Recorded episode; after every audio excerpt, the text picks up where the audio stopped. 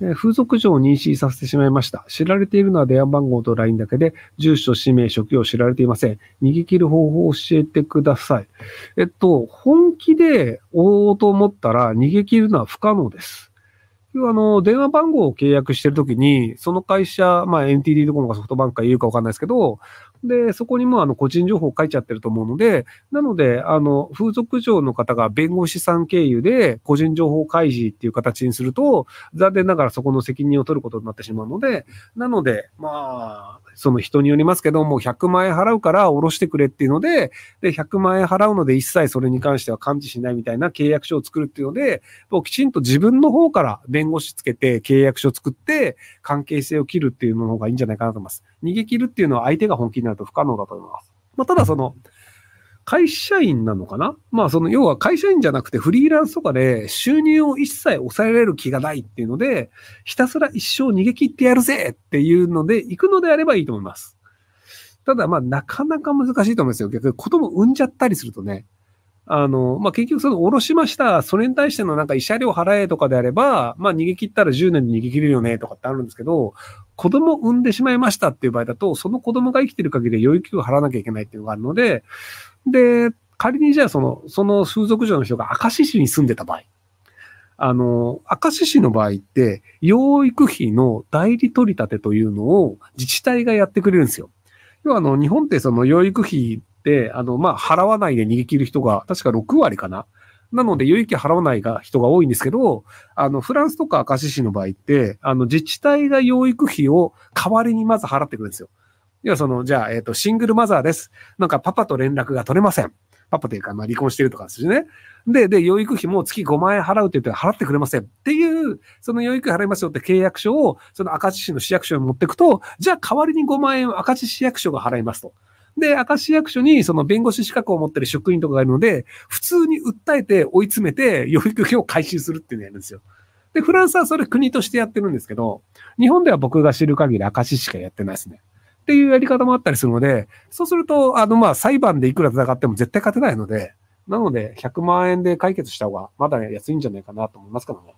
ただまあ、その、風俗のお店でやって、で、お店で起きてしまったというのであれば、まあ、そう、妊娠するというのが起こるのが分かった上でやった行為なので、その、妊娠してしまったというコストというのは、そのお客さんだけではなく、風俗庁側の責任もあるよねっていう形で、安く抑えるっていうのも可能かもしれないので、なので、まあ、弁護士さんをちゃんと取った方がいいんじゃないかなと思いますけどね。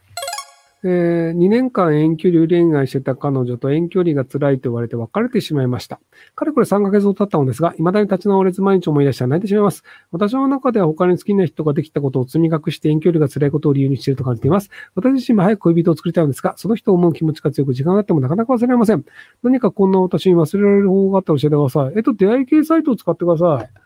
あの、まあ、結局その、新しい彼氏がいない状態で、元の彼氏のことを忘れるは、人間はかなり難しいです。なので、さっさと出会い系サイトでもいいから新しい彼氏を作ってください。別にあの、その彼氏よりいい人を探そうと思わないでください。まずは何でもいいから彼氏作ろうで作ってみて、で、うわ、こいつクソだわって言って別れるっていうのを何度も繰り返しているうちに薄まります。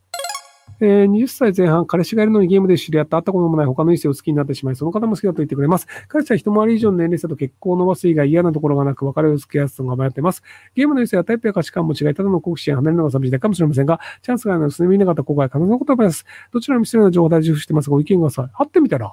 とりあえずなんかその、ゲームで知り合った人と一回会って飯食ってみりゃいいんじゃないですか？あの、会ってもいない相手に惚れましたって言って別れて、会ってみたらとんでもない不細工な性格の悪い死んだ魚のしてるおっさんだった感じする可能性もあるので。なので、とりあえず会ってみた方がいいかもしれないですよ。この、相手、ハゲのおっさんやぞ。そうそうね。ネットで知り合った人がね、どんな人がわかんないんで気をつけた方がいいですよ。はい。えー母親65歳が認知症の疑いがあります。母親が身の回りのものが盗まれたと警察に通報、実際は自分で無自覚に隠しているようにしています。カメラの録画などを見せても受け入れません。家族が説得を試みるも自分はおかしくないとヒステリーをします。自身を正常と思っている人を説得することも難しさを感じています。ルクさんはどういう方法で病院に連れてきましたその他アドバイスがあれば教えていただきたいです。無理っすね。なので、ほっとけばいいんじゃないですか？警察が通報して、で、警察が来て、で、いや、泥棒いるのかもしれないね、大変だよね、って言ってほっとくっていうので。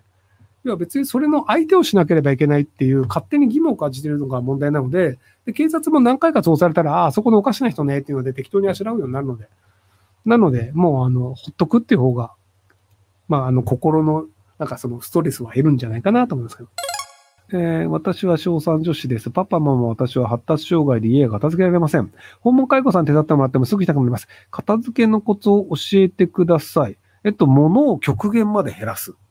要はその片付けるっていうのは物が多い。で、その物を出しっぱなしにするので片付けが必要なんですけど、物がなくなればいいんですよ。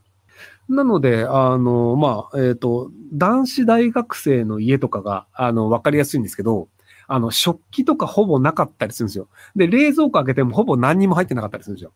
で、食事は大体あのコンビニで買ってきたもので食って、で、食ったものは全部ゴミ箱に捨てて終わりっていう。なので、あの、ベッドとテーブルと、なんかあの、コーヒーとか紅茶を飲むぐらいのカップしかないみたいな、そういう部なので、もう片付けるも何も物がないよねっていう。こういうミニマリストで検索すると、そういう生活をしてくる人が出たりするので、なので、あの、片付けが難しいのであれば、ミニマリストになっちゃうっていう手もありますけどね。